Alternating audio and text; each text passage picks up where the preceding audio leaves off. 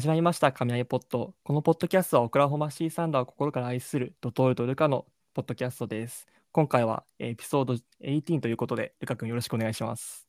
お願いします。はい。ということで、エピソード18、前回の告知通りにスペシャルなゲストにお越しいただきました。ようこさんです。お願いします。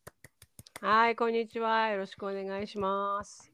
お願いします。します。もうね、サンダーファンの方だったら、知らない人はいないんじゃないかっていうぐらいのあの、ああの方なんですけど、実際にね、その記者として、普段からサンダーに接している陽子さんにね、今日はたくさん聞いていこうかなっていうふうに思っております。お願いします。じゃあ、まず最初にあの自己紹介から軽くお願いしてもよろしいですか？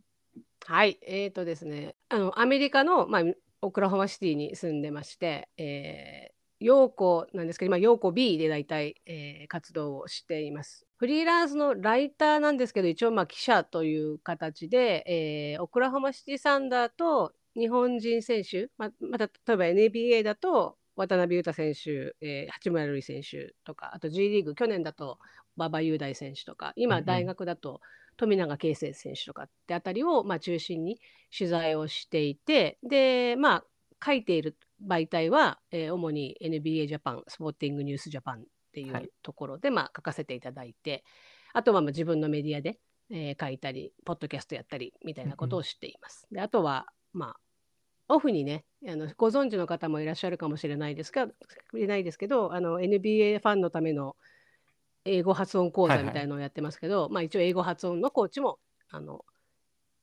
サブでやってます。はい。ありがとうございます。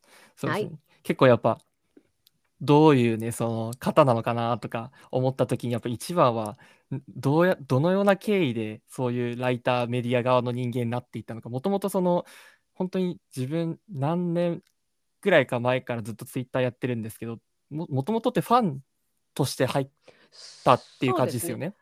そうですそうです。え、待って、ドトールさんとルカさんはいつ頃から私を知ってらっしゃいます？本当に自分が今その22なんですけど自分はいはい。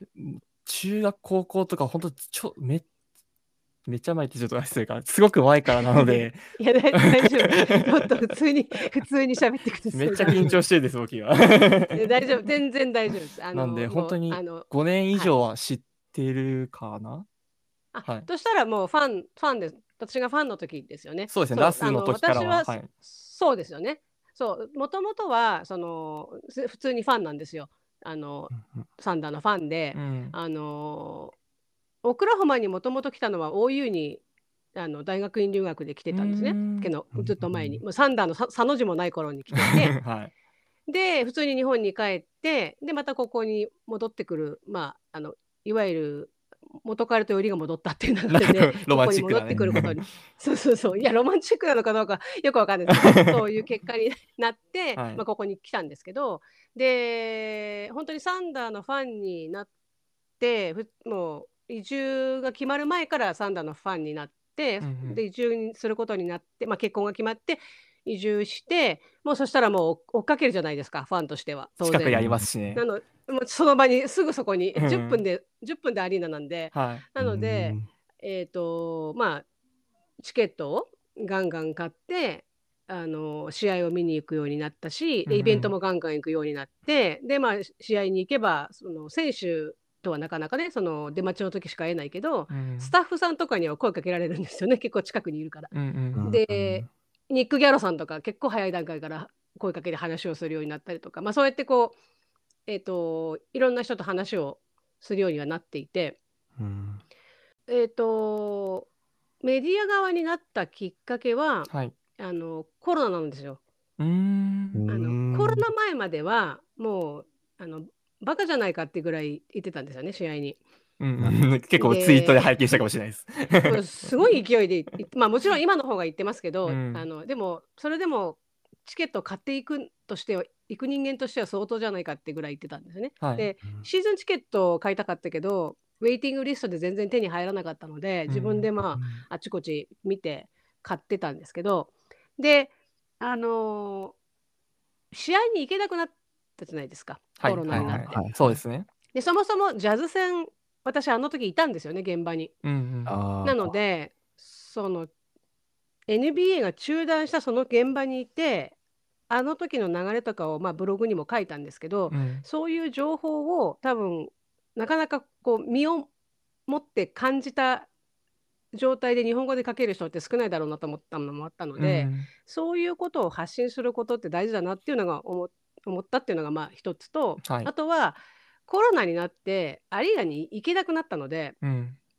時間ができたんですよね。うんうん。うんでイベントもああちこちでやると言ってたんですけど、あのそのイベントもな開かれなくなったのででそれがきっかけでえっ、となんでだたまたま相互フォローをしてた NBA ジャパンの編集長の及川さんっていう方いるんですけどね、はいはいはい。でその方に DM を送ってみようと思って あ勇気をし自勇気を振り絞っアクションを起こしたもちろんもちろんです。そうなんですよ。別にそんな仕事なんて待ってないあの降ってこないですから、うん。あの自分からアクションを起こさないとね。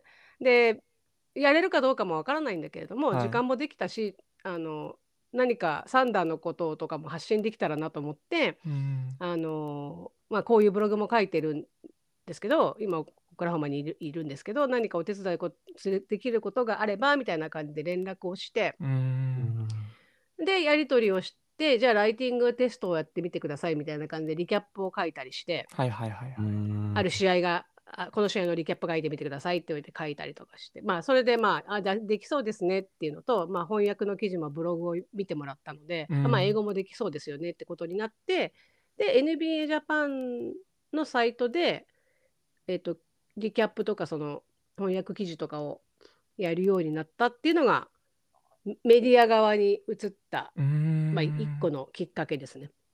ただ、うん。その時はあの多分皆さんが思ってるあの今今の今のようなって言ってるのってもうサンダーの試合にがっつりうんうん。取材に行って、インタビュールームに入って練習にも行っててってとこだと思うんですけど、はい。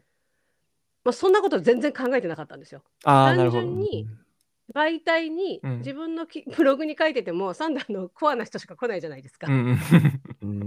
で届かないじゃないですか。あの、はい。たくさんの人には。はい。だからまあ NBA ジャパンっていうこうあの大きな信用ある媒体にっていうのが一個だったんですけど、まあ、そこでサンダーのことはまだそんなにサンダーそこまでねクリックされないのでうん。あの当時もね。そうですね。そんなに、うん、今でもそうなんですけど そんなにせっかく強くなってきてるんだけどそこまでやっぱり違うんですよね。やっぱりレイカーズとウォリアーズで勝てないんですよ。まあ声援がかなり大きいですからね。ホームそうなんですよ。そうなんですよ。だからまあまあまあそんなこともあってとりあえずあの記事を書くっていうことを普通にやってって。にうん。である時で私はその頃まだシーズンチケット持ってたんですね。はいはいはいあはい。のやっと手に入った頃だったので、あのチケット持ってたけどその行けなくなったうん。じゃないですか。行けなくなった。まちちょっとま違うな。なんかちょっと前後してますけど。でとにかくチケットは普通に買ってファンとしてはもう試合に行く機会があって、うんうんうん。である時その及川さんから、はい。あの NBA ジャパンとして取材に入ってみますかって言ってもらえたんですね。うんうん。そのっていうのはクレデンシャルってそのメディアのパスをもらうためにはあの申請をしてもらうわけですよ。うんはい。毎試合こう私は私はこういうメディアのものです。取材に入りたいです。っていう感じでね。でその機会をもらってえそんなことできるんですかってなったんですね。うんうんうん。うん。でだからチケットを持っていながらたまに取材っていう形でこう申請をしてあの行くようになって。うんうん。でもただ、えー、とコロナだったので、ワンシーズンはしお客さん入れなかったじゃないですか。そうですね。もう完全に。完全に。うん。でその時はなあの別に全然そんなこともしてなくて、うん。翌シーズンあの行けるんだけど、はい。その Tier One っていうせあのメディアの人しかフロアに降りれませんっていうシーズンがあったんですよ。あー僕たちも知ってるようなレベルの記者さんってことですよね。あのいわゆるオクラホマンとかそういう地元うのんすごいたくさん普段からカバーしている人しかうん。選手との距離を縮められないう。はいはいはいはい。他の人はなんか遠くから見るだけであとはズームで会見出てくださいっていううんなるほどなるほど。シーズンがあったんですね。でそのシーズンから私はあの取材をっていう形で入るようになってうん。申請したら行く行くあのだから記者会見もズームでは見れるっていううん。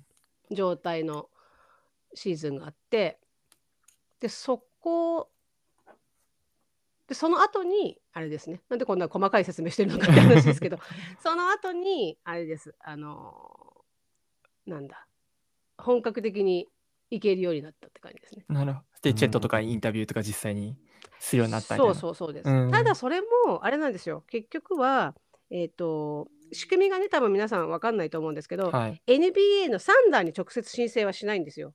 ああの、うんインターナショナルメディアなので、うん。あのあくまでも日本のメディアとして私は行くんですよね。うん。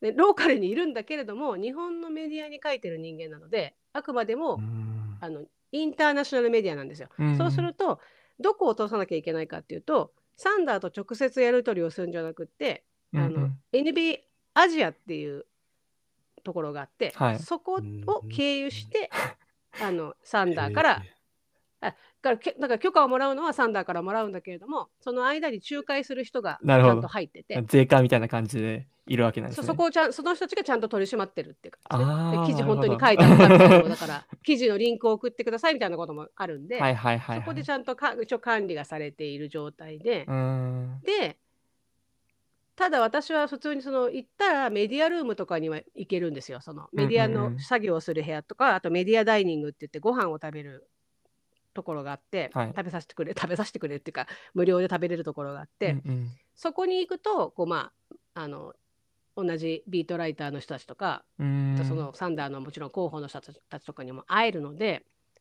そこであのあの練習を見に行くとかっていうのはいずれできるようになりますか？みたいなこと私多分聞いたと思うんですよね。うんうん。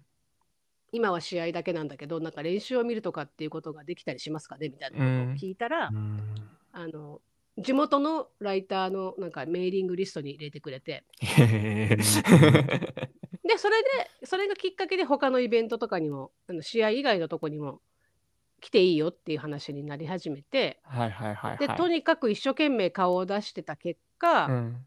あのサンダーの方からこうクレデンシャルを直接出そうかみたいな話をしてもらってでもそれってルール違反じゃないですか。そうですね。返さないといけないとこありますよね。そうだから一応その NBA アジアの方にもちゃんと連絡をしてこれこれこういう事情であのサンダー側からこういうふうにクレデンシャルを出してもらえることになりましたっていうのをちゃんと報告してうん。であもうだだったらいいよみたいな感じでこうなんだそこのギリなんていうの筋は通すっていうね、うん、なるほどなるほど。ようなことをしたって感じですね。それでそれにそれでまあ最終的に今に至るなるほど。めちゃめちゃもう勇気と、まあある意味運とっていう形があって、そうですね。うんうんやっぱ、うんそうですよねなるほ。ど。やっぱメディア側に立つにあたって、振る舞いとしては違うわけじゃないですか、ファンファンとは。はい。やっぱそうはいいうところで違い、そのい意図意識的に気をつけてることとかってあったりするんですか？えっ、と一番はもうファンとして接しないことですよね。うーん。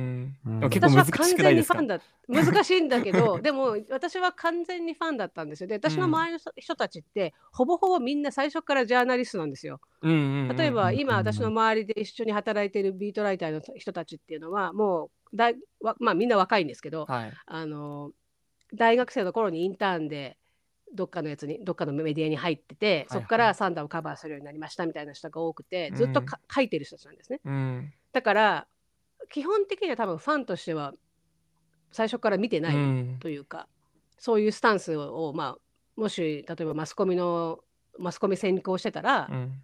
そういうふうにちゃんと教えられてると思うしう、んうん。うん。で普通にポッドキャストをやってたその例えばアンドリューってわかります？アンドリュー・スレックってあのダウントゥーダンクをやってるあはい。はい。今アスレチックであのうんうんポッドキャストプロデューサーみたいになってますけど、彼はもともと多分ファンでやってるんですよね。うーん。最初からずっとファンでポッドキャストをやってて今の道に入ってきてっていう立場なので時々ファン目線の言葉も入りますけど、うんでもうんメディア側になった瞬間にファンっていうものはもう捨てなきゃダメなんですよ。うんうんだから例えば私みたいな仕事をいずれやりたいって思ってる人がいたとしたら、はい。あのファンであることを捨てられるかどうかを考えなきゃダメです。うんんでファンであることを捨てるってことはどういうことかって別に心の中ではファンでもいいと思うんですよ。いいと思うんですよ。で私も実際ツイートはあのファン目線でツイートすることも多々あるんですけど、うん何をしちゃいけないかっていうと例えばサインをもらうとかい写真を撮ってもらうとか、うんそういうことをあの一切アクションを起こしちゃいけないんですね。へえ。で私がもう一つ気をつけてることは、はいあとはえあ、えっと、NBA のルールがあるんですよ。メディアに対するルールっていうのがちゃんとあって、うんうんメディアはこういうことをしてはいけないみたいなルールがあるんですね。で、まあ、その中に写真とかそういうのはもちろん入ってるし、うん。あとはそのなんだクレデンシャルもらうと嬉しいからって写真撮ってあげちゃう人たまにいるんですけど、うんうん。絶対にあげちゃいけないんです写真撮って、う。うんんあのソーシャルメディアにあげてはいけないっていうルールがあったりとかあくまでも仕事としてっていう。っていうのもあるし、あれ多分真似されちゃう可能性があるから。ああ、か入ってきちゃう。なるほど、なるほど。そうそう偽造偽造な技術なんて今すごいそうですね。人が真似をするってしたいですか。ななので、まあ、そういう部分でダメみたいなのがあったりとか。はあともう一個私が気をつけてるのは日本のあの今すでに記者をやってる方々。うんうん。もう宮地陽子さん、えーうん杉浦はいさん、あと、はいはいはいあ山脇さんとかね、うんもう大御所の皆さんがいるわけじゃないですか。はい。彼らの足を引っ張らないこと？そう、日本人としてっていうそうです。話ですよね。日本のメディアとしてうんうん私が何か変なことをしたら、いや変な日本のメディア入ってきたって言った瞬間に彼らに迷惑がかかるんですよねう。。うんんだから私はそれをやらないようにとにかく基本的に何かをこれをやっていいのかどうかって迷った時は必ずチームのメディアとか、うん。えー、と媒体の例えば NBA ジャパンの及川さんとか、はい。そういう自分の関係者に確認を取って、うんうんうん。あのい進めるようにしてます。なるほど。はい、で、し質問があるって感じですもんね。はい。その実際に質問するときって本当にもうアドリブに近いもともと準備してるものももちろんあると思うんですけどその場で思いつくものもあるじゃないですか、そういう時に結構じ、僕もあの海外にいるので日本人っていうその海外で海外の人であるっていうアドバンテアドバンテージっていうかそのステータスっていうのはある意味結構武器になるっていうかそういうのを使ってなんか質問したりとかすることはあるんですか例えばオリンピックの時じゃなくてワールドカップの時かの時も使ってました。あの東京に行ったらとかみたいな話をしてましたけどやっぱそういう普段からそういうのを頭に置きながら話してることとかってもあるんですかね？えっと、日本人だからのの強みというかそういうことよりは、うんうん。私は日本のメディアなので日本の情報を聞かなきゃいけないですよね。ああそうわかります？そ そもそもの前提が違うって感じですね。そうそうなんですよ、うんだから多分ねみんなが思ってるのはサンダーをカバーしてる人だと思ってると思うので、うんうん。そうするとサンダーのことを発信することを多分主にか考えてるからそうなると思うんですけど、うん一番の前提は日本のメディアに何を持っていけるか持っていけるかってことを考えなきゃいけないんですよね私のうん。一番の目標は。うん。いやもちろんサンダーのことを伝えてるんですけどでもさっきも言ったようにサンダーだけじゃやっぱりあの全然にニッチすぎてダメなのでね。やっぱり日本のファン 日本の人たちが読みたいのは日本のことをうん。例えばサンダーの選手がどう言ったとかっうん。ていうことじゃないですか。なのでだからそういう質問をなるほど。私が大体取材してるのは大体日本のことを聞いてるのはそういう理由が日本を絡めてる理由はそこが大きいですね。なるほど。だから日本人であるからどうのこうのっていうよりは、うん。あの私のやらなきゃいけない仕事は日本にむ日本向けにうん。書かなきゃいけないことだからだっていうもっと NBA っていうのを知ってもらうためにっていうそうです。親しみを。そうなるほど。ありがとうございます。あとは日本日本の人たちが聞きたいことってやっぱり日本のことを聞きたいじゃないですか。うんそうですね。うん、あのそれもサンダーだけじゃなくていろんな人に聞いてほしいその NBA を知らない人にもうんうんあの読んでもらうためには日本の話から始めた方がやっぱりうんいいのでっていうことで日本っていうのをやっぱりあのそういう意味で使う場合はありますね。うーん、なるほど。ありがとうございます。いやー、はい結構、ご認識してる部分も あそうったんです多分ね多分そうサンダーファン側は違う目で見てると思うんですけど実はもともとのせ前提が違うんですよだ。から最近、あの、サイブルのね、記事とかも書かれたりとか、かあの他チームの情報とかも書いてたんですね。あのガンガン日本の日本の そのワールドカップに出たことのある選手が来ると、チャンスはないだろうかって考えてますね。そうですよね。でももうちょっと前ちょっとね結構前になっちゃったんで、うんあの情報が古くなり始めてるんですけどでも一応あのできる時は取材に行こうと思ってうん様子を伺ってます。なるほど。ありがとうございます。はいなるほど。こっからはね、ちょっとそんなね、陽子さんに、あの、サン、サンダーのね、あの、普段サンダーの、あの、ことをカバー、カカバーっていうかそのインタビュー、サンダーの子たちにインタビューしてることが多いのでね、あのサンダーのことについて、僕たちはサンダーのことをカバーし、カバーしてっていうかその話して、話させていただいているポッドキャストなので、あの、はい。聞いていこうかなっていうふうに思うんですけど、現段階でそのチーム内、その僕たちのもう段階でもかなりもうあのファンファン目線結構もう理解が追いついてないというかもともとプレイに滑り込めたらいいよねだったのがもう今やコンテンダー一歩手前ぐらいまで来ちゃ来ちゃってますしそんな中でやっぱ結構 JW だったり C だったりとかインタビューで結構プレーオフだったりチャンピオンっていう言葉が去年よりもさらに多くなってきているような印象があるんですね個人的に。うんなので、やっぱそういう、そのか勝ちたいっていう意識っていうのは、やっぱ去年よりもさらに多くなってきているのか、やっでもはたまたそのギディのそのシーズンエンドのインタビュー、昨シーズンのシーズンエンドのインインタビュー、ブログの時に書かれてたような、そのマークとかギディ、あのプレスティっていうのは、せあの再建を焦らない、よくあのオーガオーガナイズされた組織だからっていうふうに言ってるように、まだ我慢してる段階なのか、どっちなのかなっていうのをちょっとお聞きしたくて、そのどうですか？ちょっとすいません。で雑な風になっちゃったんですけど。大丈夫大丈夫ですよ。あのえっ、と現地の、うん。うんと感じっていうのはちょっとなかなか難しいんですけど、はい。っていうのはその、まあ今って、うんうん。オンオンラインで全部見れるじゃないですか。そうですね。インタビューも何も。なのでインタビューで何を言ったかっていうのは多分私じゃなくても皆さんも多分ようん。聞けばわかると思うんですけど、うん。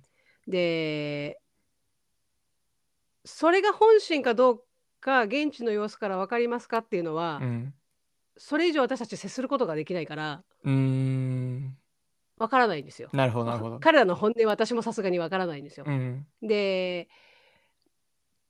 でもまた確かにそのうん勝ちを意識してるっていうのは、あ選手は絶対あると思うんですよね。うんで多分マークは聞いてもうんあんまり言わないと思そううんですね。あの感じからすると。きれいきれいにきれいになこうねかわしちゃうっていうかね。そう。でも昨日のあのオールスターの、はい。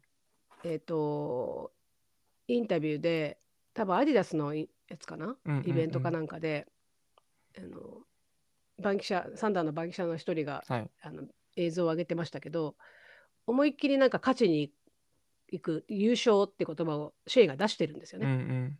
うん。でまあ次じゃないですけどね、またうんこ今年とか次じゃないけどなんか優勝を狙ってるみたいなことをはっきり言ってるので、うん。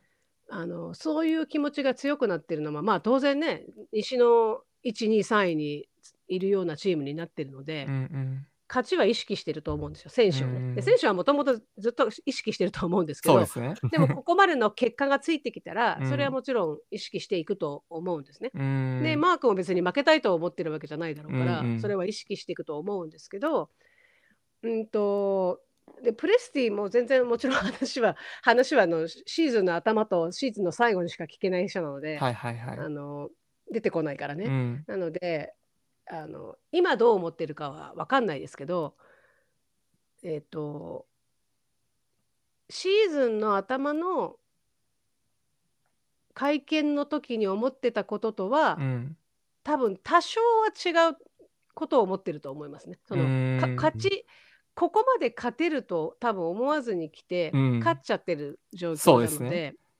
うん、なので違うことは考えてると思うんですけど、うんあのよくバンキシャさんたちとは話すのはそれでも今回トレードでそんなに大きく動かなかったじゃないですか。はいまあ動いたけれども別に勝ちに本気で勝ちに行くっていう動きじゃないじゃないですかまだ。そうですねまあヘイワードがちょっと弱点を埋めてくれるような、まあ、そうそうそう。感じでまあ、すけど、とりあえず試しに呼んでみましたみたいな感じですね。でもうんヘイワードにしても、あのビヨンボにしてもビヨンボにしてもとりあえずこのピースを当てはめてみたら、うん。まあ、良くなるだろうしどうなるだろうっていうなんか実験みたいな感じだとうん私は思ってるんですよね、うん。まだ。でもちろん良ければあの更新もするかもしれないけれども、はい。多分今ここ足りないからここ入れとこうっていうふうに入った段階だと思っていて、ううん。んでそれ自体はまあまあ、まあ、想定範囲内ですよね。なんかうんベンチの一番端っこでし試合には出れない人たちを座らせて座らせ座らせておくよりはあの可能性のある人を呼んでくるっていうのは、まあ当然の流れだと思うので、でその上でやっぱりプレーオフをどう戦うかをこのメンバーで見なきゃいけない、うんその上でピースを何が足りなくてどのピースを持ってくれば優勝に一歩近づけるのかっていうことを考えてたと思うんですねこのまずトレードデッドラインで。うん。でその第一歩として、まあ、ヘイワードとビヨンボを呼びましたと。うん。うんでええっとねプレーオフでどう戦うかによるとは思うんですけど、うん。もちろんねう。ん。でもこのオフにはい。動くとは思います。そうですね。実際に40ミリのキャップスペースもありますしね。うん、うん動くとは思います。でもプレーオフでもしこれであのなんかとてつもなくあの予想外にへはい。変なチョコだったりとかしたら わかんないわかんないどどのどういうふうに動かすのかわかんないですけどだからうんもう来年か来年優勝を目指すんだっていう感じの動きにするのか、うん。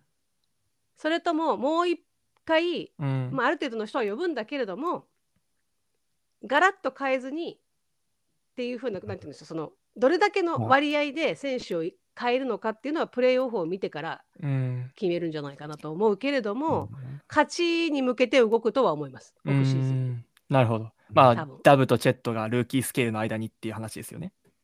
そうだとう思います。ん。ありがとうございます。いや、まあただその、はいとにかく契約関係ね、お金関係いろいろ考えなきゃいけないと思うんで、はいい、ろんなことを考えて動動くとは思うんですけど、うんうんうんはい、なるほど。あとほら、選手の行き先を考えるじゃないですか。そうですねプ。そう、バサとかね。マン君もそうですしだからね。ヘイワードも、うん。あの折り肉とかそっち系もあるんじゃないって噂が、うん噂というか、まあまあ、うんうんあのいろいろ話も出てましたけど、うんはい。なんか最終的に、まあ、ひいろんなことを考えてこの辺の人を取りたいプラストレイマンとかがいプレータイムもらえるところがいいなって考えたんじゃないかなと思ってるんですよ、そうですね。マン君なんて得意ですよね。そうだからジャズじゃなくてあのシャーロットの方が、っていうなんかいろんな事情もあって、うんあ。そこに落ち着いたのかなっていう気はしてますね。なるほど。それを考えて、はいなんかオフも動くんじゃないかなと思います。なるほど。まあ、やっぱプレスティらしいっていうか、その人情に、うん。えーそこがやっぱあれなんですかね。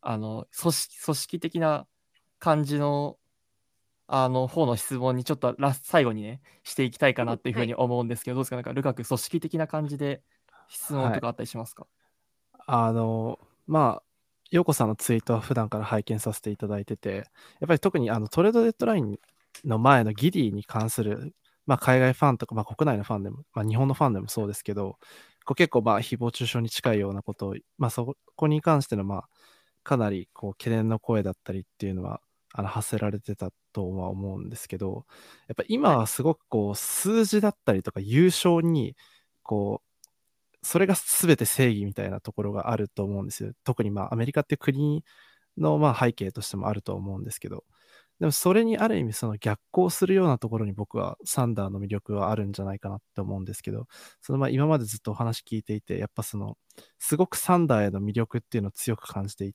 らっしゃると思ってて、まあなんかそこに、まああとその先日ヨコさんもツイートされてましたけど、あのチェットとダブがあの our city っていう風に言ってたりとか、はいはいはい。うんそういう部分はやっぱりその、なんていうんですかね、今のトレンドにある意味逆行する魅力のようなものがあったりするんですかね？あの多分一番え最初に多分知っておいてほしいのってあのまあオクラホマシティにまあこオクラホマに住んでるファンっていう人たちの考え方としてはやっぱりオクラホマってあの何もないって周りから言われるんですよね。うんではいはい。まあまああの魅力がそういう意味でいくと FA になったら来れない来ないうん来たいという人がいないとか、いろんな声があってでその NBA に限らずもともとそうやって周りから言われているところなのでうん。でサンダーが来たことによってやっぱり街が変わってってるわけですよね。でうん周りからの認知度も変わってそれこそ世界から注目が集まるようになってるわけじゃないですか。うんまあ僕らもそうですよね。そうそうそうそうなんですよ。で実際来る人もいるわけですよねここに。うんそうですはい。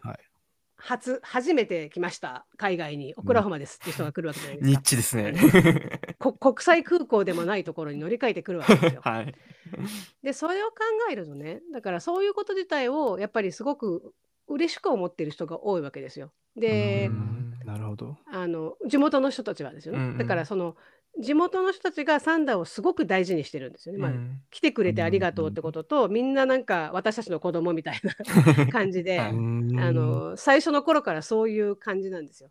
でうんえっ、とサンダー自体もそのえっ、と私のブログでねそのメモリアルっていうそのえっ、とテロがあったところの跡地にメモリアルあはい。っていうミュージアムがあるんですけど、あのあのルーキーが毎年訪れるところですよね。そうそうそうそう。必ず行くところ。で、はい。そのその場所がなぜ大事かっていうとなんかこうオクラホマの人たちの根本のあのカルチャーみたいのがあって、はい。あのあの困ってる人に手を出手を差し伸べるとかなんかそういろんなうん。こうカルチャーがあるわけですよ。そのカルチャーをサンダーは引き継いであのいるわけですよね。オクラホマオクラホマシティっていう名前を胸につけるということは、オクラホマの人たちのことを自分たちがなんて言うんだろう、まあ、代表してるっていうことだからうん。みたいな,、象徴みたいなんかその辺のそうそう結びつきがすごい強いわけですよね。はいはいはい。でうん。だからプレスティはサンダーのカルチャーを作るときに、うん。その人とかあのそのコミュニティを代表するっていう部分を考えてその人柄をすごい重視するとかってあるじゃないですか。うん。言ってるじゃないですか。なんかサンダーのとこに来る選手ってみんな人がいいとかなんかはい。うん。選手の前に人を取ってるんだっていそうですね。ドラフトの時に。言ってますけど、はい。そうそうそうそうそう。あれも結局そのおコミュニティにのカルチャーサンダーのカルチャーと同時にコミュニティのカルチャーにかちゃんとこうハマる人かみたいなうん勤勉でハードワーカーででそういうねあのところがちゃんと、あのー見合っている人かみたいなところを見ていると思うんですよね。うんな。のでそういうこうコミュニティとサンダーっていうチームの結びつきがある中でファンがなんかその選手のことをそのギディの話で言うとねギディのことをなんかとてもあのそのギディのプレーがどうこうっていうのはしょうがないと思うんですよ。実際に目に見えてそうなっちゃってるところがあるので、はい。でもなんかその人人としてみたいなところをちょっと否定してみたりとか、うん。はい。それを言った人に対してなんかひどいことを言ってみたりとかみたいなのをうん。ちょっと見かけて、私はあの嫌だなと思ったんですよ。うん。そのサンダーというチームを好きなサンダーファンの中にそういうこうなんていうのかな。人に対する敬意を払わないみたいな人がいるのはちょっと嫌だなみたいに思ったんですね。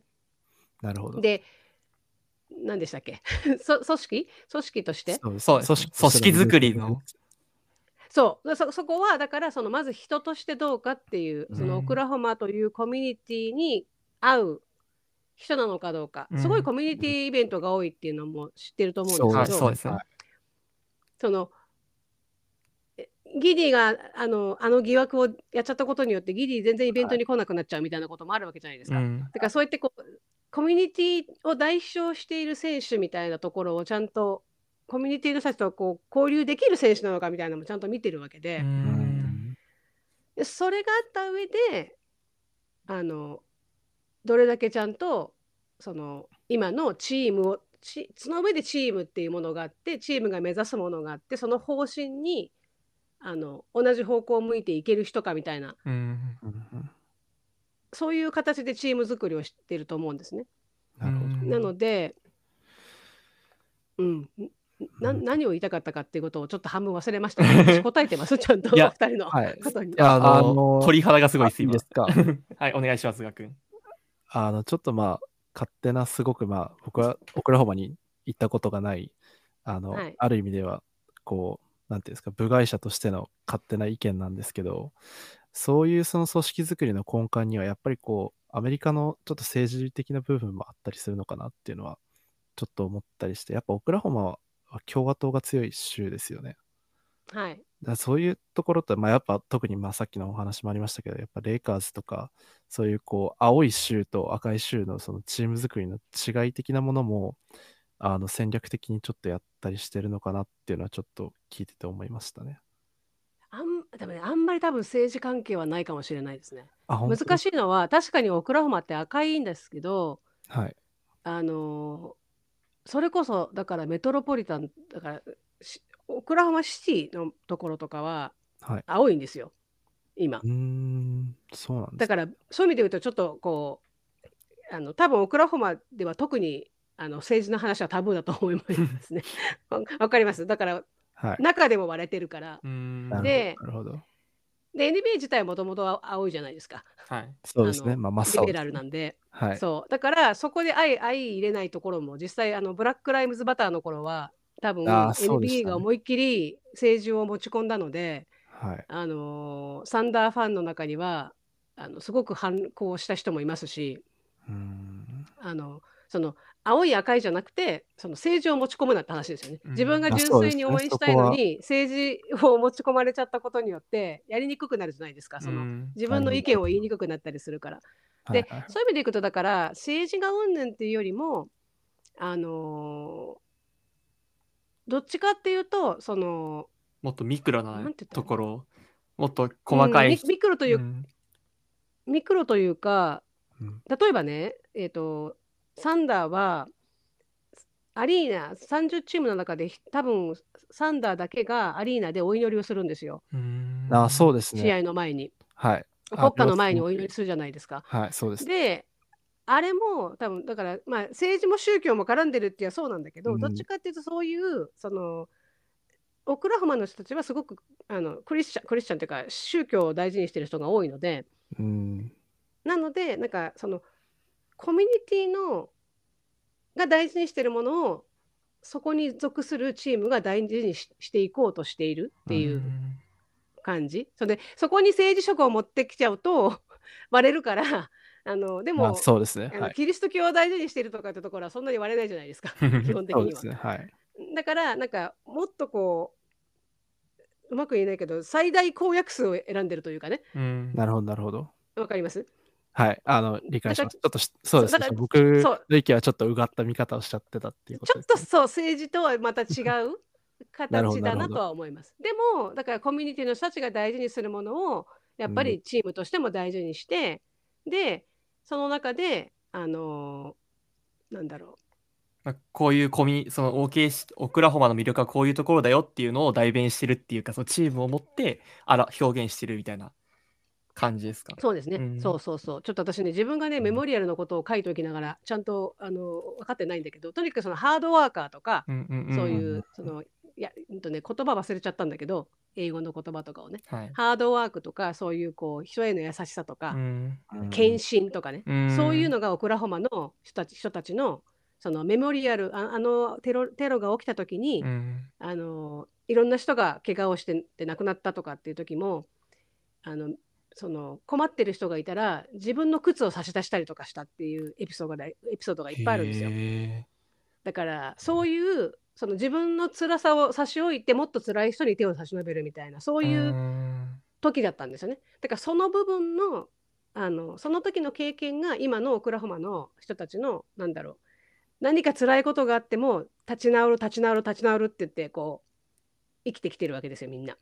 サンダーも実際に立ち直ってきましたしね。そうそうなんですよ。だからそうだからさあの KD がいなくなっても立ち直るみたいな ナスがいなくなっても立ち直るみたいなそれをすごくそのわかります？その、オクラホマのその経まあ験してるものと、サンダーのカルチャーがこう並走してる感じなんですよ。うんそうそうそう。なるほど。だからそれを多分プレスティはすごく意識してチーム作りをしてるから今勝てばいいじゃないんですよ。なるほど。まあ、持続的にっていうか、その、そう続けたいしでもしもしこれが落ちたとしてもまた立ち上がるって思ってるはずうなので。ん、なるほど、なるほど。でそこにサンダーのふあの地元の人たちはよしぼ俺たちも立ち上がるってこう勇気をもらいながらお互いにこう勇気をもらいながら生きてるわけですよ。うんうんまあその結果アリーナのね今この大声援が戻ってきたっていう感じですよね。そうそうそう、うんそうなんですよ。うん、なるほど。そういう背景を知ってもらいたいんですよね。うそのんサンダーうん日本にいる方たちに。確かにちょっと日本だ日本にいるとね日本っていうかそのアメ OKC 以外の人たちはなかなか触れるっていうかこういうことを考えるっていうのもなかったのですごい。そうなんですよ。めっちゃ鳥肌立ってます、本当に。だからめあのもしオクラホマにね来ることがあったらメモリアルってそのミュージアムにうん行ってもらって、まあ、外の外外だけじゃなくてできれば中うんミュージアムの中に行ってもらって、どういうふうにオクラホマの人たちが助け合ったかみたいなところうをん知ってもらうと、うんちょっとこうサンダーへのほ理解ももっと深まるかなと思いますね。うんそれを僕たちと変わらない20歳前後ぐらいの子が意識し意識してるかわかんないですけど、まあ、それを代表してるんだっていう気持ちを持ってプレイしてるのってなんかすごいですね。そうなんですよ。本当そうなんです。なるほど。ありがとうございます。なんか、はいやっ。ぱりそういう面でも、こう、そうですね。まあ、スポーツっていうものに対する価値観が全然日本人としては違うなっていうふうなすごい思いましたね。そんな根底の部分からつながってるとはあまり、あの、思ってないっていうか、まあ、こっち、日本の普段のその、なんていうんですか、常識から考えると、まあ、すごく深いところでつリンクしてるっていうか、まあ、先ほど並走してるっていうふうにおっしゃってましたけど、すごく、あの、ある意味衝撃的だったなと思いました。あの多分ねそれは一つにはあのオクラホマっていう場所があるかもしれないですね。そのう、ん、うん、とスモールマーケットだし、うんで最近できたじゃないですか。そうですね。だから比較的そうですねうん、歴史がないし、うんっていうところで、うんなんかどうやってこうそのカルチャーを築き上げるかっていうのは、多分プレスティが一生懸命考えた、まあ、ニック・コリソンと一緒に考えたらしいですけど、うんその部分だと思うので、それはすごく大きいかなと思いますね。であとはねもう一個あるとすれば、はいスポーツっていう話で言うと、はいあのカレッジスポーツがやっぱりそうですねあ。のみんな人気じゃないですかそうですねアメリカは。うんであのオクラホマも、えっと OU あのその University オクラホマのオオクラホマ大学と、はいオクラホマ State 大学、 State うん Universi オクラホマ State University があってライバル校なわけですよね。うんでそれで割れるわけですようんうんあの当然。あのあた俺は OU だ俺は OSU だって。うんうんうんででもそのおエンジの OU とオレンジの OSU がブルーのサンダーでサンダーのブルーで団結するんですよ。ああ。なるほど。わかります？うん。はい。それが。サンダーのそのそういうサンダーっていうものの力だったりするんですよね。ふ普段は完全に敵対してるあのファンがあのサンダーのところになるとブルーを着てこサンダーの時だけはね。う一緒になれるっていう、えーそうそうそう。じゃあ、まあ、そそういうインディーの、地元愛ですよ。はい。なるほど、なるほど。リンディーの契約とかもすごく理解がいきますね。う。うんん。うんなるほど。ど。と、ありがとうございます。もうね、本当、はいどんどんどんどんね、あの僕たちは今、これ聞きたい、あれ聞きたいっていう風にね、思ってると思いますし、今聞いてくださって皆さんも、こんなことはっていう風に思いついていると思うんですけど、あの、時間が過ぎるのは大変早いですが、あの、エンディングの方に、ちょっと惜しいですが、向かっあの、移っていきたいと思います。本当に、あの、なかなかその、やっぱ、一重にね、僕たちやっぱりそのプレスティがっていう風に、プレスティはそういうチーム作りをしてるからっていう風に理解したぶ根底の部分とかを、すごくね、あの、根底の部分をちゃんと深掘りできて、改めてす、改めてっていうかさ、新しくね、教えていただいたっていうのは、やっぱりこれからそのサンダーを応援していく上でより強固になななっていくなっていう風に思いますし、やっぱいい機会を、え、あの、ね、あの、与えてくれた陽子さんに本当に感謝しております。ありがとうございます。なんかルカ君ありますか？ありがとう。いえ、あの、本当に、そうですね、こんな未熟な私たちのポッドキャストに出ていただいて、ありがとういえいえございました。本当に、あの、貴重な時間を、本当に感謝しかないですね。ありがとうございました。ありがとうございました。いただいてありがとうありがとうございます。そうですね。皆さんもね、もしあの、陽子さんもね、あのももちろん皆さんご存知だと思いますけど、あのこれからもまだまだあのメディアとしてあの活動されていると思いますし、たまにスペースとかもやられてらっしゃいますよね。そうですね、うん多分多分あんまりやらなくなる。まあ、何らかのね、形でね、質問とかがええあれば、そういう時ってどうすればいいですかね？あのそうですね、あのツイッターの DM 空いてるんで、うんうん。あのそこに投げてもらってもいいですし、えーブログやブログサイトやってるので、はい。あのそちらの方のどっかの記事にコメント書いてもらってもいいですし、問い合わせ先のとこにメールもらってもいいですし、うん。あのポッドキャストの方にもよくいろいろ書いてますけど、うん。サンダラスバイブスアットマーク Gmail.com の方のメールに送ってもらってもいいですし、メディアは、えっ、と、ツイッターと、インスタと、はいえっ、と、ブログ、YouTube、ポッドキャストって全部持ってる。まあとにかく使いこなしてないですけど、使いこなしてないですが、はい。あのーなので、サンダラスバイブスっていう、あの YouTube とか、ポストキャポッドキャストサンダラスバイブスは YouTube と、うんえっ、と、サイトですね。うんうん。で、サンダラスバイブスオンリーが、ゆあのポッドキャストでやってますけど、まあ、とにかくでも何か質問とか聞きたいこととかがあれば、あの一番いいのは、一番早いのは、ゆうんと、ツイッター、あの X だと思います、ね。DM っていうことで。はい。DM とか、まあリ、リプしてもらっても全然はいはいいいですし、そうですね何かに直接メ 直接アットマークで出してもらってもいいですし、いいですし、はい。肝心なのはね、あの、アクションを起こすことっていうふうに、あの、前半部分でもね、おっしゃっていただいたので、僕たちははいこれからね、積極的にファンとしてね、あの、陽子さんに、陽子さんある意味その利用するみたいな形じゃないですけど、おもっとサンダーのことを知っていけたらなっていうふうに思います。ということで、はい。はい、今回、雷ポットエピソード18特別ゲスト、陽子さんをお迎えしての、えーエピソードでした。それでは次回の雷ポ,、えー雷ポットでお会いしましょう。さようなら。